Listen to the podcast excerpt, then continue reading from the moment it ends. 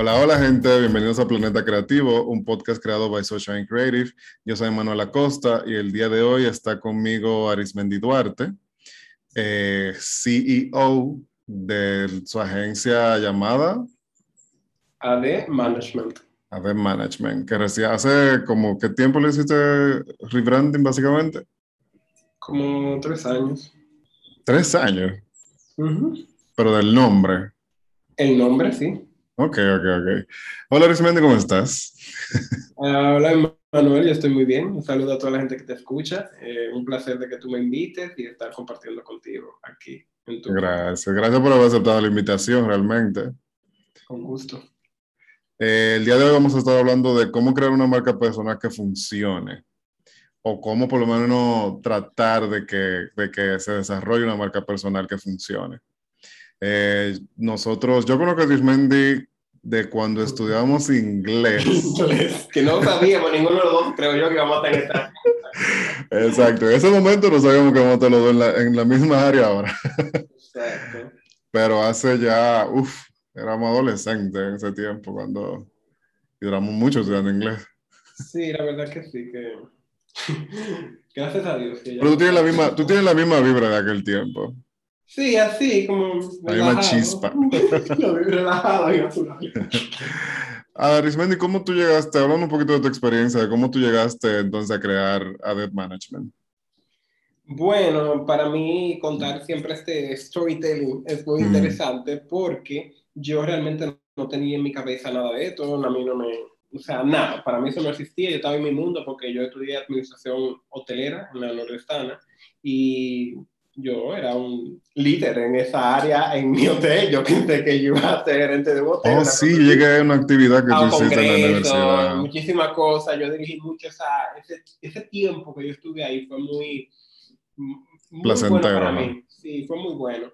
Y la realidad es que luego de yo, cuando salí del, del liceo, estudié en Pimentel y soy de Pimentel, eh, salí con muy buenas calificaciones y yo tenía una, la universidad paga y una beca luego terminada preaprobada para irme como una consecuencia de lo que yo había vivido durante la secundaria. Entonces, yo cuando terminé la universidad mm, decidí no irme de inmediato porque yo no tenía seguridad de lo que yo quería, en qué área me quería de eh, especializar luego que me fuera, y era en España. Yo optaba mucho y hablaba mucho de recursos humanos, a mí me gustaba como mucho esa área, eh, pero cuando intenté buscarla, no habían disponibles en esa área para yo optar por la beca. Entonces, ahí surge la oportunidad de estudiar negocios internacionales.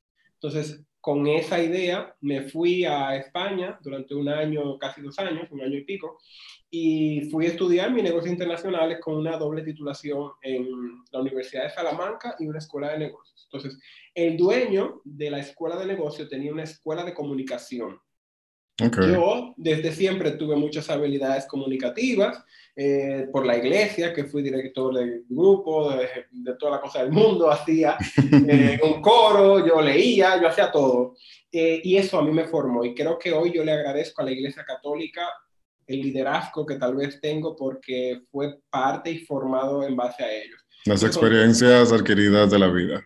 Sí, sí, sí, en, los grupos, yo dirigía la pastoral juvenil, como 30 grupos juveniles, y eso te forma un liderazgo eh, innato, te lo desarrolla. Entonces, cuando llegué a España con todas estas habilidades de comunicación, yo hice mi primera exposición y él me dijo, pero, pero tú estás fenomenal para mandarte para la otra escuela también. Ok. dije, ah, pero deme todo lo que te quiera, no importa. Tú lo que te va a traer oportunidades ahí. Claro, ¿no? Y que yo estaba, era como un año de mucha experiencia que yo tenía que aprovechar.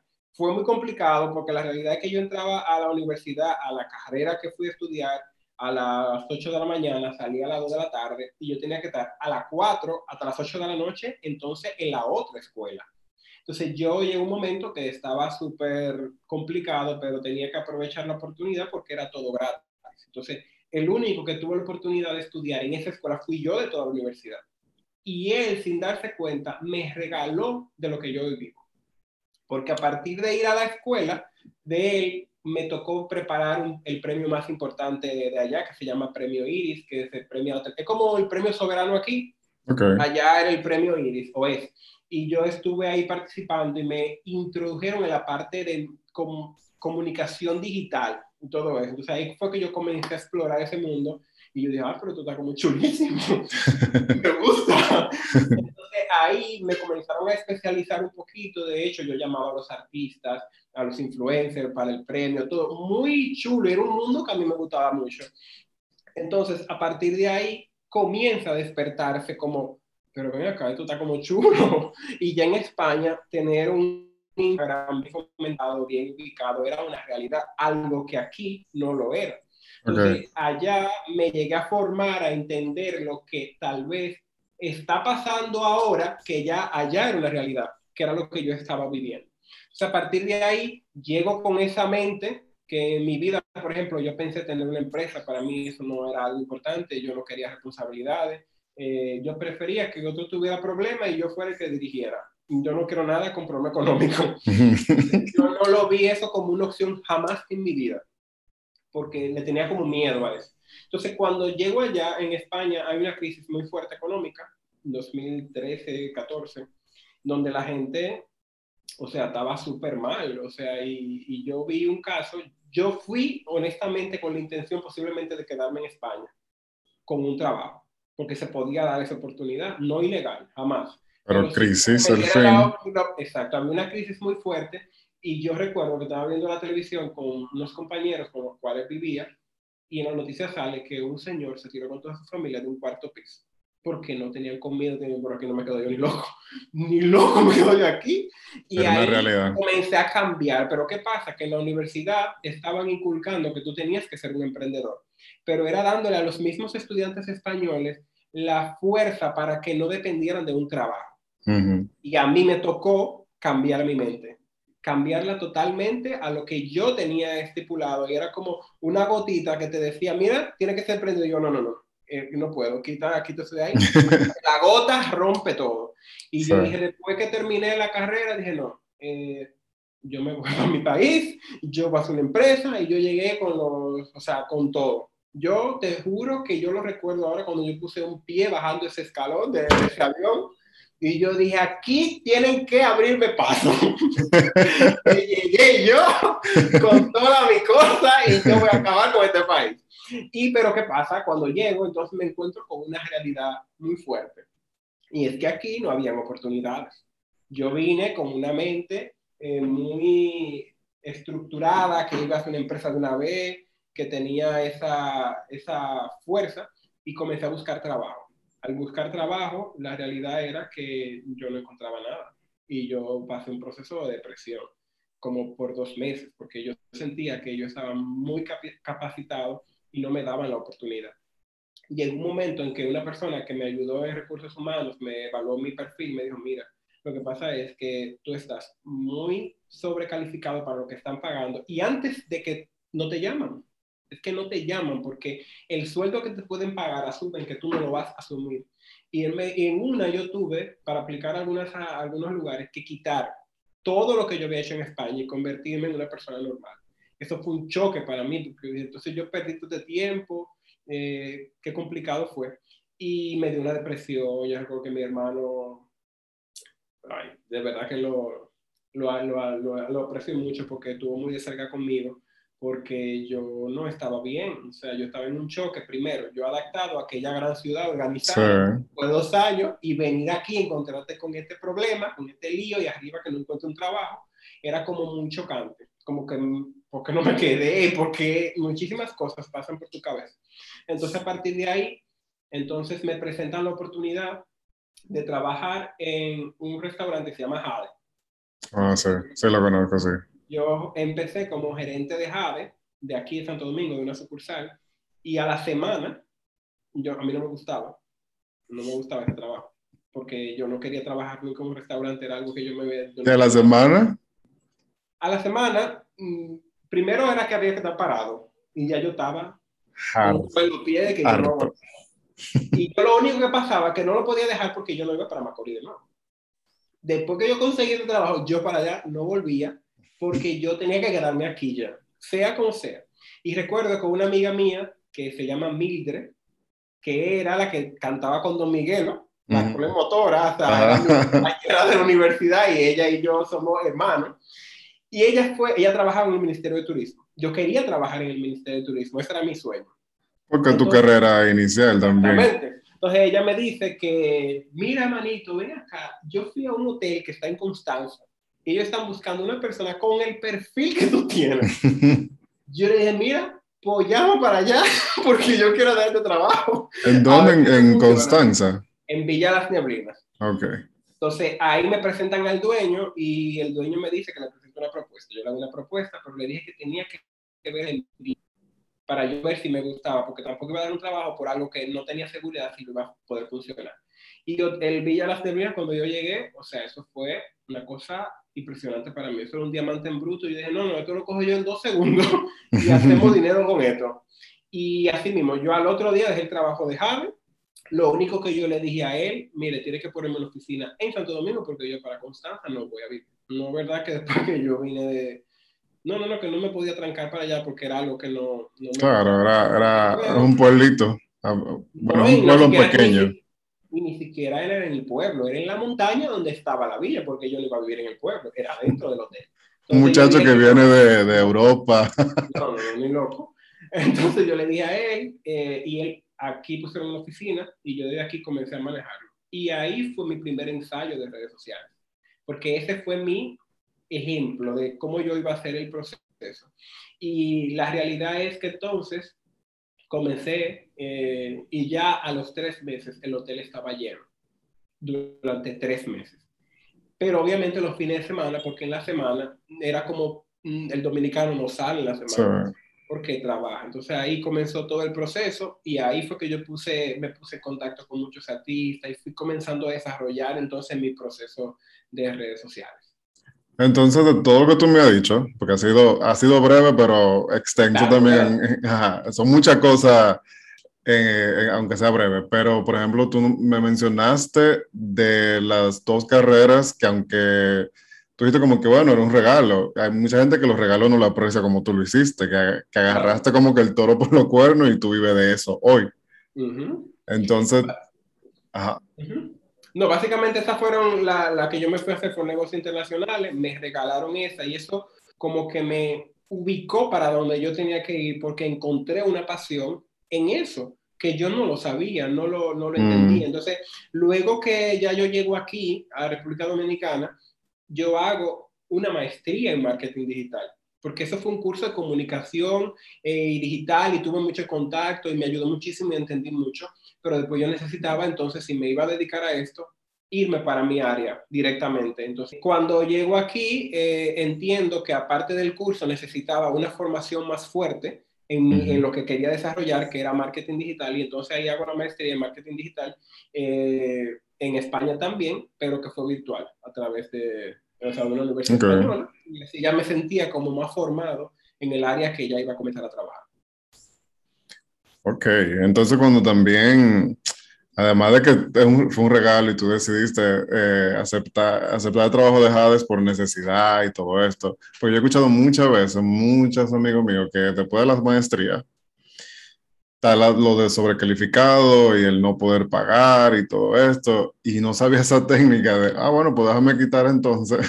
Claro, porque eso no está en ningún... lo que me está impidiendo que te diga que tú, no, que tú tienes eso como en la cédula, eso no está esa, tú lo adaptas y es lo ideal, adaptar el perfil a cada empresa, porque si yo la mandaba a Coca-Cola, posiblemente iba a dejar la maestría, pero si lo mandaba a Jade o otra cosa, no lo podía poner, porque no, en lo que yo buscaba en ese momento no era lo que yo podía representar para él. Tengo una amiga que se lo dijeron de frente, le dijeron sobre que estaba sobrecalificada, y ella dijo, no importa, págame el sueldo que usted tenga ahí, ah, pues yo se lo dije y yo empiezo. Pues yo le dije eso, porque a lo primero, como yo no sabía nada, ya lo último, cuando yo busqué la ayuda de un profesional que cercano a mi familia, que yo le dije, mira, yo no sé qué es lo que pasa. Eh, me dijeron un día que estaba sobrecalificado, pero ¿qué hago? No, eso fue lo que yo estudié. Entonces me dijo, tienes que quitarlo, porque en muchos lugares me dijo, mira, tú estás sobrecalificado. Entonces yo le dije, no, pero págame lo que sea, que yo lo que quiero empezar. Y me dijeron, no, lo que pasa es que a la larga tú te vas a ir, mm. porque vas a buscar otra cosa y yo necesito tal vez una persona que tenga la orientación de quedarse aquí por un tiempo específico y era lógico, porque yo iba a salir a buscar otra oportunidad. Tiene su lógica, pero a veces que cuando uno está empezando, eh, las oportunidades son igual de calvas, los mismos trabajos y los la Sí, pero tú lo coges como un trampolín, es un trampolín al final, para tú saltar realmente a donde quieres, hasta que te sostengas. ¿Y qué tiempo duraste entonces con, en Constanza, con el trabajo en Constanza? Bueno, la realidad es que fue muy, yo le agradezco muchísimo a mi, a mi ex jefe, porque creo que lo que yo soy como jefe hoy, él fue ese primer jefe así como que me hizo entender cómo ser me dejó ser, me dejó libre, me dijo, mira, eso es tuyo, haz lo que tú quieras con eso. Cuando tenga que ver con dinero, tú me lo especificas, pero después tú haces todo lo que tú quieras. Entonces yo fui muy libre, o sea, yo montaba muchísimas cosas. Eh, yo, por ejemplo, hay una página que se llama Fuego a la Lata. ¿Cuál es? De Juan Yo llevaba a las artistas eh, y entonces yo mandaba, filtraba las fotos estratégicamente con Juan Carlos. O sea, yo mandaba y eso salía como que algo que se había filtrado, pero nunca ni siquiera me daban el tag ni nada para que se viera más real. Y yo hice muchas cosas así que dieron muchos resultados y los artistas colaboraban mucho. Yo recuerdo que yo llevé a Karen de Apor, que a partir de ahí la conocí y en una relación de amistad y yo le dije, mira, esto, esto esto y esto. Y ella perfectamente, como que hay artistas que fluyen y te hacen generar una noticia. Y Karen apareció con un novio que, se llamaba Pupa, una cosa, y eso se hizo viral y salió en todos lados. Estaban en Villa Reunión. Entonces ya era una referencia y uno creaba una. Eso es una estrategia de crear. Exacto. Tú, tú, tú llegaste a utilizar varias estrategias para, para esto, entonces. Y fuiste descubriendo cuál iba, cuál era más picosa y todo. Cuál iba funcionando, en realidad que sí. Y me dio mucho resultado porque el hotel, el Instagram lo creé yo. Y hoy el hotel tiene, yo lo dejé en ciento como 40 mil seguidores cuando yo me fui. Y yo duré con ellos dos años en ese tiempo. Y yo lo dejé porque ya necesitaba dedicarme a mi empresa y no tenía el tiempo para hacer las dos cosas. Ok. Entonces, al momento de tú hacer ad management, ¿tú sabías qué tipo de cliente querías tener en la agencia? Bueno, al principio no, no lo tiene muy claro porque tú lo que quieres es que venga, que me dé dinero. Lo, que pague. Y claro, lo que me dé dinero, pero yo recuerdo que yo estaba muy claro del perfil que yo buscaba porque mi primer cliente, aún yo lo tengo, después de hace siete años. Eh, mi primer cliente es el doctor Samir Barbur, que trabaja en VIP Laser Clinic. Y yo recuerdo que yo lo veía en las redes de hombre que cambiarlo. Tiene todo. Este hombre está en el lugar más fino de este, de este país que VIP Clinic. O sea, tiene todo. Yo fui como un SWAT y le dije, mire, yo quiero hacer una cita con usted. Y él me dijo, ah, pues pasa por aquí porque no muy suelto, muy relajado. Y yo le llevo una propuesta y le dije, mire. ¿Pero una cita tú como médica o tú fuiste como no, que.? No, no, no. Yo quiero presentar una propuesta porque yo veía mucho tollo lo que él estaba haciendo. Entonces, yo le dije, quiero hacer una propuesta para mejorar lo que usted está haciendo. Y él muy afable, creo que eso también nos ayuda porque era muy suelto. Y me senté un día allá, me, mire, mire, esto tiene esto, esto, esto y esto, te falta esto, usted está en este lugar, esta es su fortaleza, dice todo. Y él dijo, oh, ¿y de dónde tú saliste? eh, no, yo acabo de llegar de España, que tú dices. y ya eso a mí me daba peso también al momento de una gente que entendiera, era como que, ah, este tipo está preparado, vino de allá con una mentalidad más abierta y puede ayudarme a hacer otras Que el análisis era con muy buena base también. Exactamente. Entonces él me dijo, pues vamos a empezar por tres meses, a ver cómo funciona. los, famosos tres meses. Yo le dije, ah, no, tú me das uno, que con eso yo resuelvo. Ah, pero tú también eras desafiante. Porque yo estaba muy seguro de lo que podía lograr con él, porque ya era una marca hecha, pero no bien manejada. Exacto, exacto. Que fue lo que me pasó con Villa La Neblina, y ya yo tenía la experiencia de Villa La Neblina. O sea, era un diamante en bruto que yo lo convertí en una cosa de un momento a otro que todo el mundo lo quería. Entonces yo le dije a él, y él me dijo, ah, pues está bien, a los tres meses ya el perfil estaba funcionando, ya yo le iba a buscar intercambio, porque ya yo tenía relación con la gente de los, por Villa La Neblina, con las figuras y así empezó y empezó, y él empezó con, yo recuerdo que él tenía 8.500 seguidores, y hoy tiene 100.000 y pico de seguidores. Claro, yo no te puedo decir que yo lo formé, ni que yo lo hice, porque entiendo que él ha sido muy consecuente y, y se ha dejado guiar. Y todo depende también de, del cliente, porque hay clientes que son cerrados y aunque tú tengas una idea, no te permiten desarrollarla y te cierran las puertas, aunque tú quieras hacerlo. Entonces él, como que me pasó con Villa Neblina y me dijo, dime qué es lo que hay que hacer y vamos a darle para allá. Y eso dejó guiar. Y fue solo también, fue llegando muchísimas cosas. Entonces, como tú tienes siete años con ese cliente y tú fuiste así, claro, preciso, aquella, esa primera vez y todo, tú todavía sigues siendo así con él y tú le dices claramente porque... A él no, a, él no, a todos. Yo no sé cómo es que yo tengo esa facilidad a un cliente que él lo entienda y me diga, ay, qué bien, Arismendi, qué bien, y yo feliz, perfecto. No, porque la gente, es que el cliente tiene que sentir la seguridad de que está con una persona que sabe lo que está haciendo. Eso es demasiado importante al momento de trabajar con cualquier persona, porque es que si tú dices, ¿por qué podemos hacer esto? Y qué sé yo, dígale con seguridad, mira, esto es lo que hay que hacer. Entonces, y que vamos a probar. No, no, no, es que el cliente tiene que saber que está con una persona que sabe lo que está haciendo. Y yo soy, yo lo, he hablado con Karen, no sé si me está escuchando, que estaba todavía aquí, que yo no sé cómo que yo tengo esa facilidad de a cualquiera darle un boche que no parezca un boche que parezca algo como bien dicho, y la gente me dice, es verdad, Aris, tú tienes razón, muy bien, pero que me sale... Tú sabiendo dentro de ti que es un boche, pero... Claro, es como que lo pongo en su puesto y le digo, esto es lo que hay que hacer. Exacto. Entonces, como que ellos lo, lo, lo entienden y me ha dado la facilidad Dios de que se vea como muy bonito lo que te estoy diciendo y no se vea como, como mal y, la gente lo recibe. Yo tengo una relación muy estrecha y linda con todos mis clientes. Es una cosa que de verdad yo no te lo puedo explicar, como yo lo he logrado, yo lo sé, tal vez Dios ha puesto una aura, una vibra, una cosa, y yo soy súper, o sea, todos me quieren, todo como que una relación, no con esa distancia, con una relación cercana, agradable, de, de checha, de crecimiento, mutuo. Pero me imagino que esa misma forma que tú le hablas y eso, pero también hay resultados. Que nada más no es hablar por hablar, nada más, es como, nada más como que no es tan dominicano de que voy a dar boche y ya y me quedé ahí, sino que... No, no, no, no, yo voy muy... Que hay consecuencias. En resultados. Lo mío tiene que ir con resultados porque al final yo no hago nada vendiéndote una cosa que no, no, funciona. Y un cliente que tiene siete años contigo, no es verdad que va a estar ahí porque, tiene, porque te conoce, porque tú eres bueno. Ajá, sí. No, tiene que estar ahí porque le ha dado resultados. Y creo que yo voy muy enfocado a eso y a mis colaboradores, a mi equipo, yo se lo digo. O sea, soy muy tajante con la responsabilidad porque mi nivel de responsabilidad está en el 130. que, a veces, que a veces estoy yo durmiendo y como una máquina que está pensando lo que no le digo a Karen o a Laura, mi asistente, que me faltó y yo me levanto y yo lo anoto en el celular y bueno, porque es que llega un momento en que uno se presiona, o sea, sí. y hay momentos en los que es un poco complicado y me ha tocado como sin saber ser un empresario, tener que serlo y empujarme con lo mismo que va sucediendo con la empresa. Es como que tú tengo que ir atrás de ella porque yo soy un poco pendejo, como dirían ahí, para hacer muchas cosas y entonces hay que empujarlo, porque hasta que la empresa no me dice, tienes que hacer eso, yo no lo hago. Y eso no es bueno, porque una vez se tiene que irse un poquito adelante de ella para, para ayudarla, pero tal vez yo soy muy cuidadoso, salía mi papá, por ejemplo, mi hermana Mayelin y mi mamá son sueltas, le dan para allá, como así, pa, yo no, yo soy como mi papá. Muy, muy estructural. claro, antes de yo ese paso tiene que estar bien calculado Ah, ellos saben que esto va a funcionar. no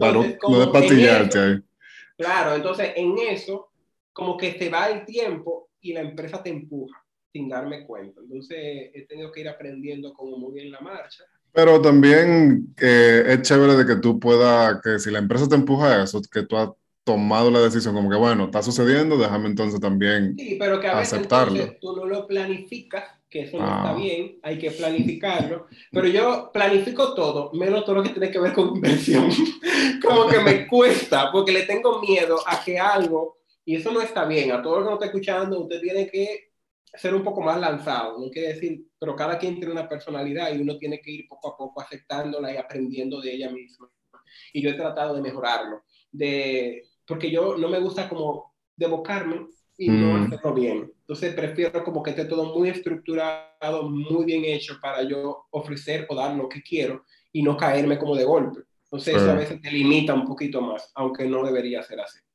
Mira, por tengo una pregunta aquí que habla sobre eso de cuando uno hace algo, una estrategia o, o, va a hacer una, una campaña en la cual como que uno se desborde en algo y no esté funcionando, ¿qué tú haces con esas situaciones? ¿Tú relanzas, te paras, cambia todo? Es que yo siento que normalmente eh, eso podía, podía pasarme mucho al principio, eh, porque uno no tiene todavía unos parámetros y una, como que no, no tiene bien cosas que ya han funcionado y tú estás probando.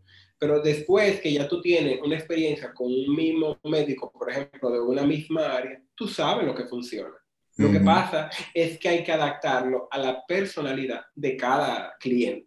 Tiene que mantener su esencia. Tú no puedes vender algo de una gente que no es porque es que no va a funcionar. Hay que sacar. Por ejemplo, hoy los muchachos, mira lo que me pasó hoy. Yo tengo una doctora que yo aprecio, que fue de mis primeras clientes, no voy a decir quién pero fue de mis primeras clientes. Y no lo, no lo voy a decir porque al final ella, voy a comentar algo que sucedió y que al final no, no hay que decir. Sí, tranquilo. Y ella eh, fue de mis primeras clientes que yo, o sea, aprecio, quiero. Y en la pandemia todo se complicó. Bastante. yo tenía como, ella tenía conmigo como cuatro o tres años. Y en la pandemia ella me mandó, ella no pudo decirme que no podía continuar por WhatsApp ni por teléfono ella tuvo que mandarme un correo. Pero aquel correo que ella me mandó con lágrimas de sangre. y ella me dijo, mira, yo no sé cómo explicarte esto. Ella le pasó una situación, tuvo que irse fuera del país, entonces la, él agarró la pandemia ya, no pudo volver sin trabajar. Yo dije, no, pero tranquila, que tú no me tienes que pagar. Yo lo voy a hacer sin ningún problema hasta que todo eso se solucione. Pero ella sentía que no se sentía responsable. Y el hecho fue que se paró. Ella me dijo, vamos a paralizarlo. Ella nunca tuvo otra persona hasta que hace dos meses ella regresó. Dije, porque yo tengo que volver algún día. Yo vuelvo, pero bueno, ella nunca hizo nada con nadie, la red la manejaba ella como ella podía. Y ella volvió y hoy era la primera grabación de ella después de que volvió. Yo a esa grabación tenía una reunión muy importante hoy al mediodía y él sabía que si me iba, eso me iba a complicar, porque iba a tener, no iba a poder estar aquí. Y yo ya he preparado mi equipo para que ellos vayan y tengan la representación digna de que yo no esté ahí y es como si yo tuviera. Claro, porque tú no, tú no, puedes estar en todas partes, no eres Dios. yo, yo, he aprendido a, a, delegar y hay un equipo aquí que se encarga de grabación. Hay una persona encargada que es la que va y da la cara y la que hace todo, pero claro, se ha formado para que tenga esa estructura y esa fuerza y el cliente sienta confianza. Y yo, ella me está diciendo, mira, me estoy maquillando, la doctora a nueve y pico. Y yo, ah, qué bien, los muchachos ya deben estar de camino. ¿Cómo que los muchachos? Faltas tú. Porque tú no me, yo no soy cualquier cliente, tú yo, yo no soy cualquiera. Usted tiene que ir para allá. Digo, no, doctora, yo tengo una reunión, pero ellos van a ir. Si usted no se siente cómoda con ella, mañana la hacemos de nuevo yo. Perfecto. Bueno, pues está bien, te la voy a pasar por hoy, pero vamos a ver. Si no me salen esos fruits, no lo voy a hacer. ya lo sabes. Cuando perfecto, ya me, ellos me fueron, dicen los muchachos, que dije a la doctora que no vuelva, que no es necesario. y yo la llamé y le dije, mira, cuéntame cómo te fue.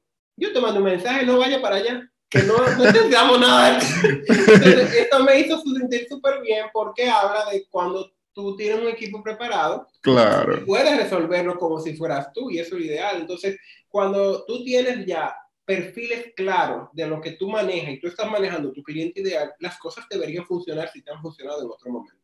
Y que no es que tú no, no, es que tú no hicieras falta, es que, como tú estás diciendo, el perfil está, la comodidad que tú das, ya tu equipo lo está dando, entonces eh, te, te permite, porque también crecer hace eso que como que tú tengas que empezar a delegar y como que yo estoy aquí, tengo que mandar una parte para acá y para allá. Y entonces, sí, sí, no era que no hicieras falta, era que... Sí, era como una forma de ya, ya no te podemos seguir solo sin ti, tranquilo. Entonces, creo como que, mañana, No, hay, no, hay, que grabar mañana. Exacto.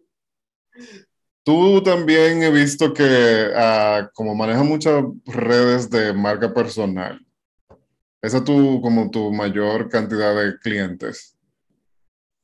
Sí, yo tengo diferentes, pero creo que mi mercado meta, o sea, mi público al que yo le hago una red de así, en tres segundos es un médico. O sea, yo te puedo manejar cualquier perfil, porque por ejemplo, nosotros tenemos una fundación, tenemos una RS, tenemos una cosa de barra, como una barra de sándwich, cosas así. o sea, son cosas totalmente diferentes y la manejamos muy bien. Pero el médico, por la experiencia que yo tengo, es una cosa que yo no me meto ni que sentar, porque es una cosa así que la hago en tres segundos. Entonces es mi público como objetivo, que puede llegar bien rápido. Nosotros aquí lo trabajamos en dos segundos, se trabaja un médico aquí, porque ya sabemos mucho por la experiencia. Entonces creo que estamos abiertos a todo, pero esa marca personal de un médico es muy fácil de manejar por nosotros. Pero fácil en el sentido de la experiencia que tiene adquirida, no es que sea fácil. no, no, no quiere decir que sea fácil. Lo que pasa es que cuando tú trabajas mucho una cosa, a ti te sale muy fácil.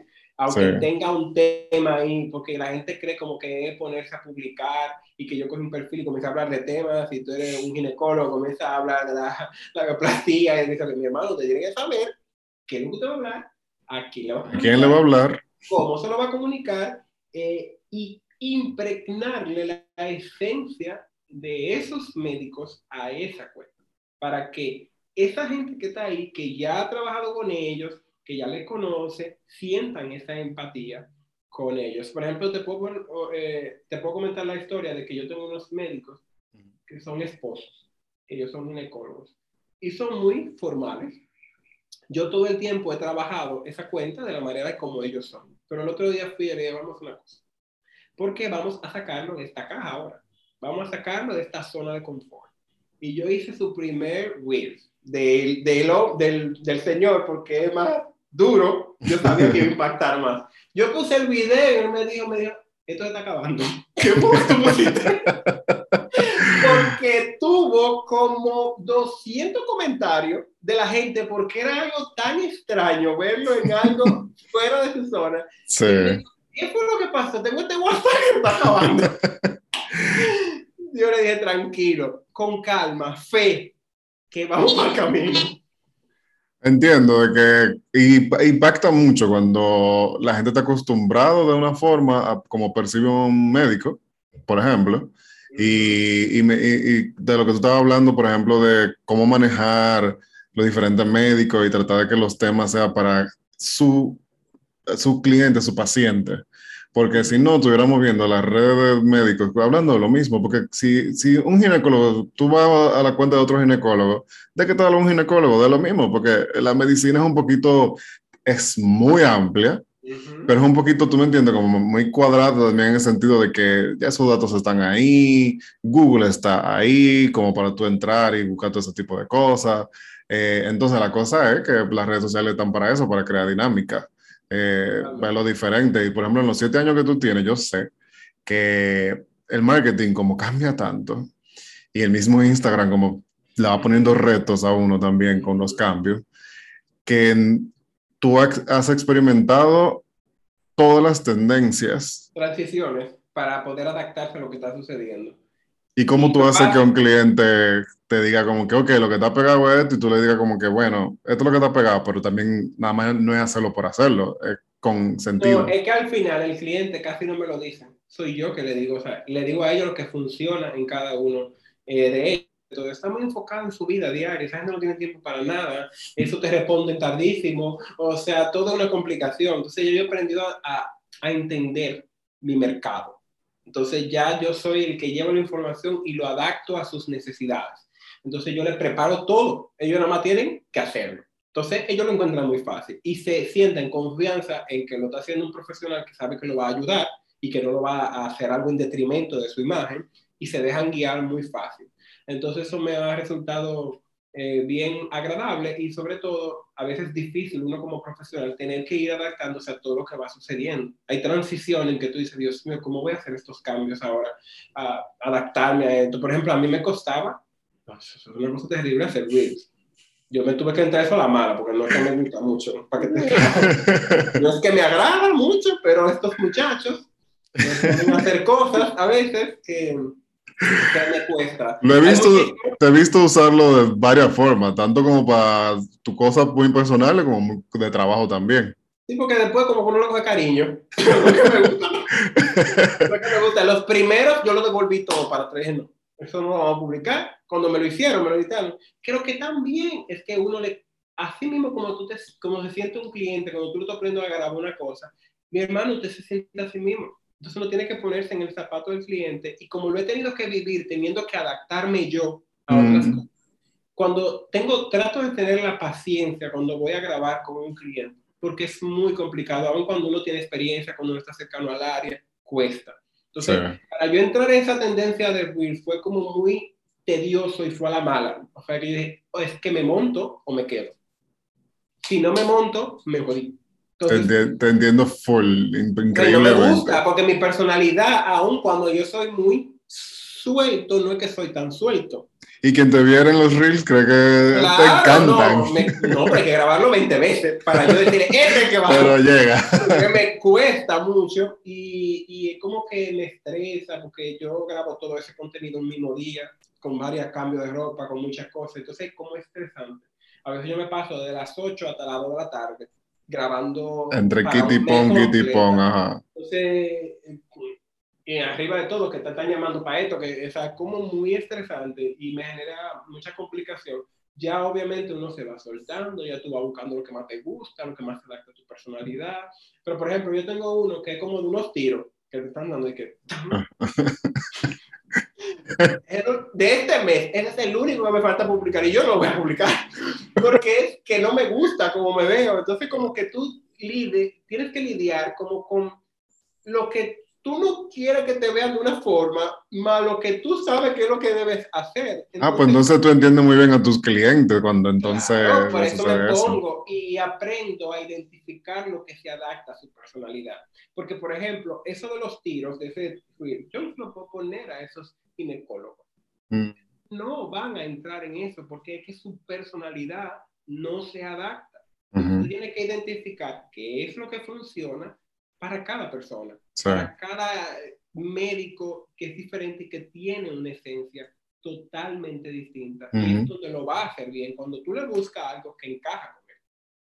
Sí, de hecho, eh, estoy trabajando con algunos cuantos médicos ahora y hay uno de ellos que lo primero de que me contrató me dijo, no hago live, no, hago, no pongo dedito de los reels.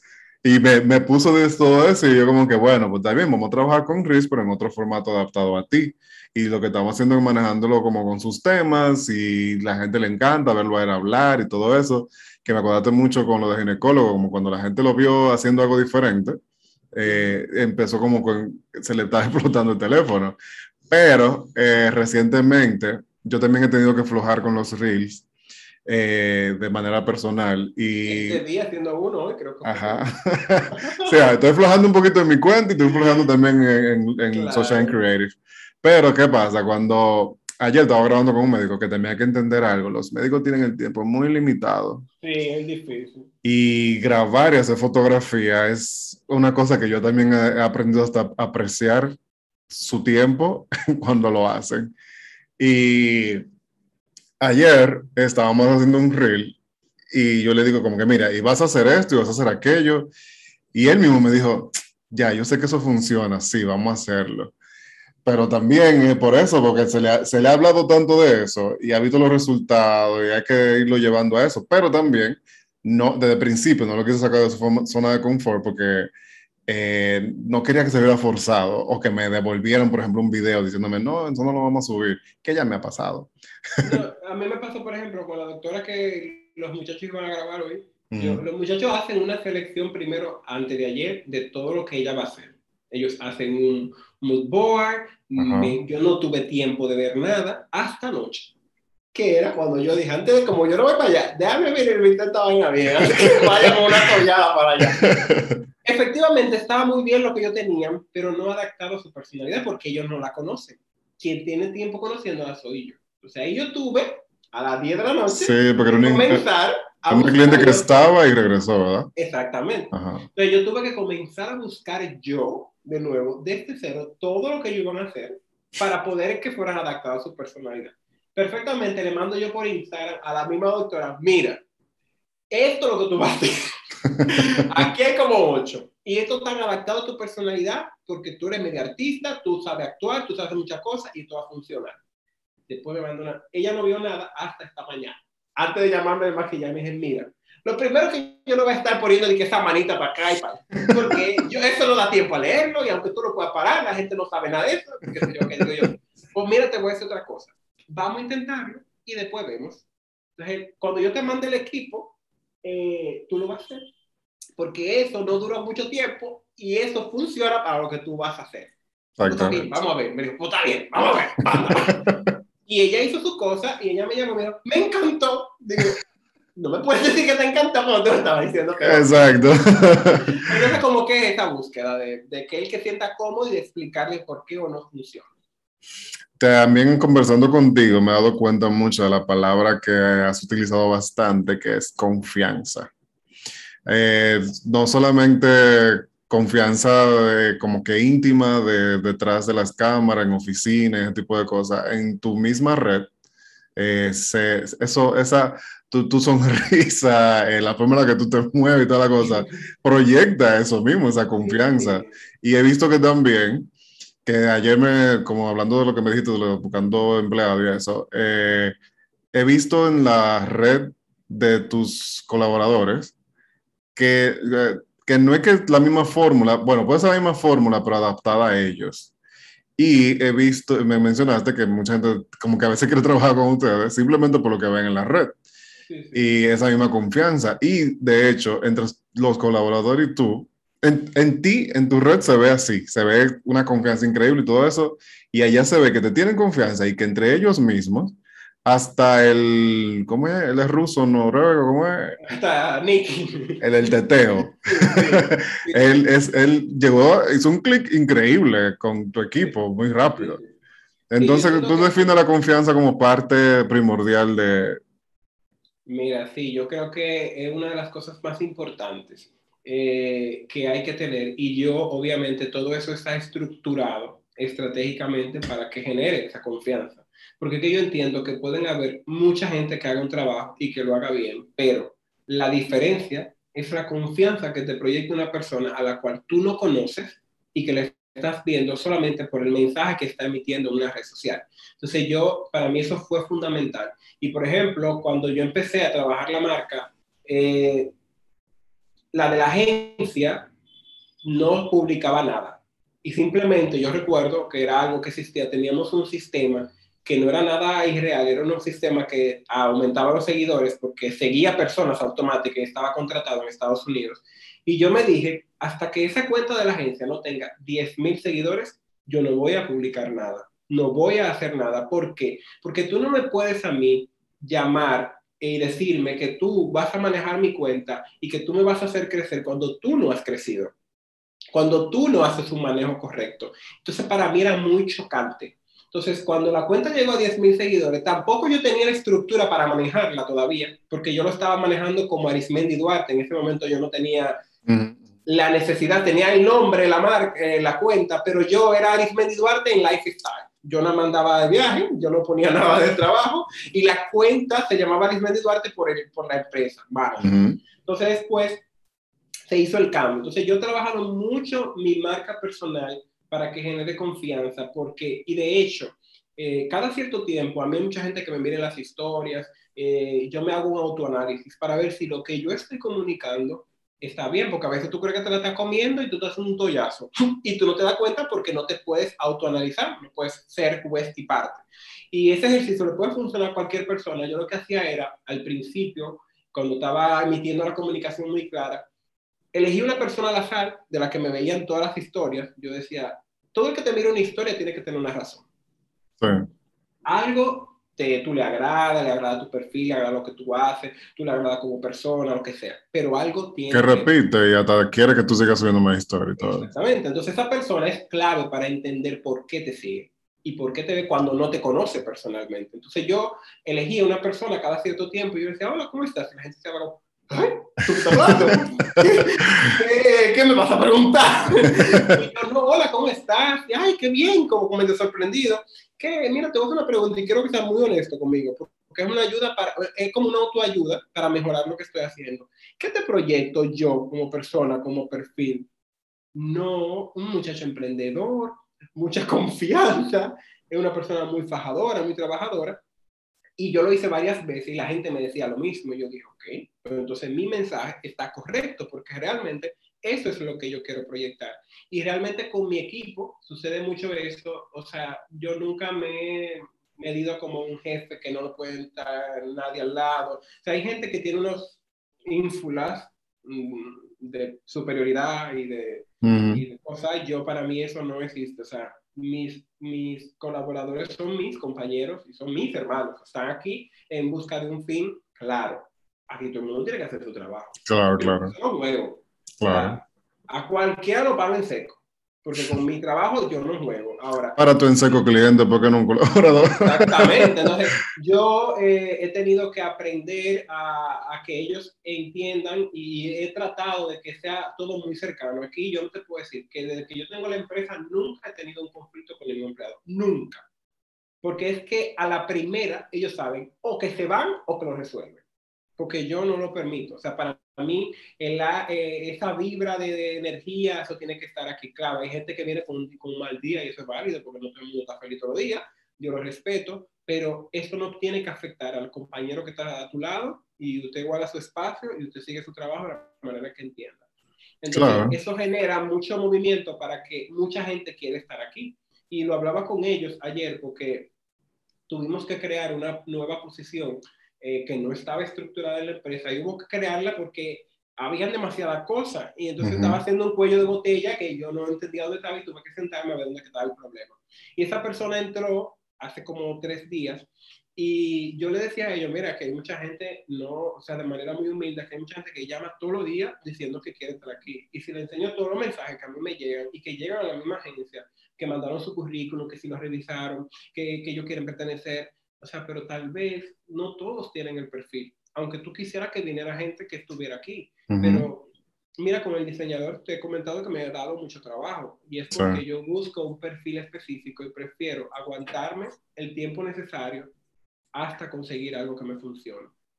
Eh, así como estaba hablando de, lo mismo del perfil, yo sé que, eh, wow, te, te, llegan muchos eh, currículums, muchos perfiles, buscando y sin buscar, porque yo he visto que a veces han publicado, imagino que cuando publican eso se explota. Pero también tiene que ver mucho con lo que, ajá, porque por ejemplo, yo que no trabajo ahí y tengo mi propia agencia, es chulísimo y me encantaría ser parte de ese equipo.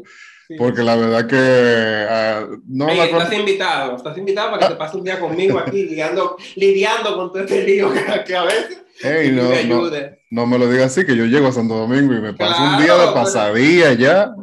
Claro, pero ven, te sienta aquí, conoce todo el funcionamiento, eso no está mal, eso está muy bien. Y de hecho, podemos prepararte un tallercito para que tú me des a los muchachos algo, un taller de, que tú puedas hablarnos de algo importante y que ellos aprendan de ti. Pero mucho, con demasiado pero muy abierto.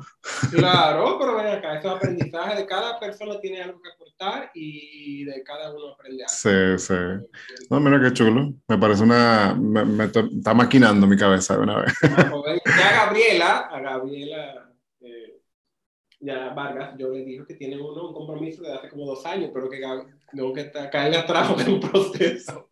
Ah, mira, ahorita lo armo con ellos, vamos los dos juntos.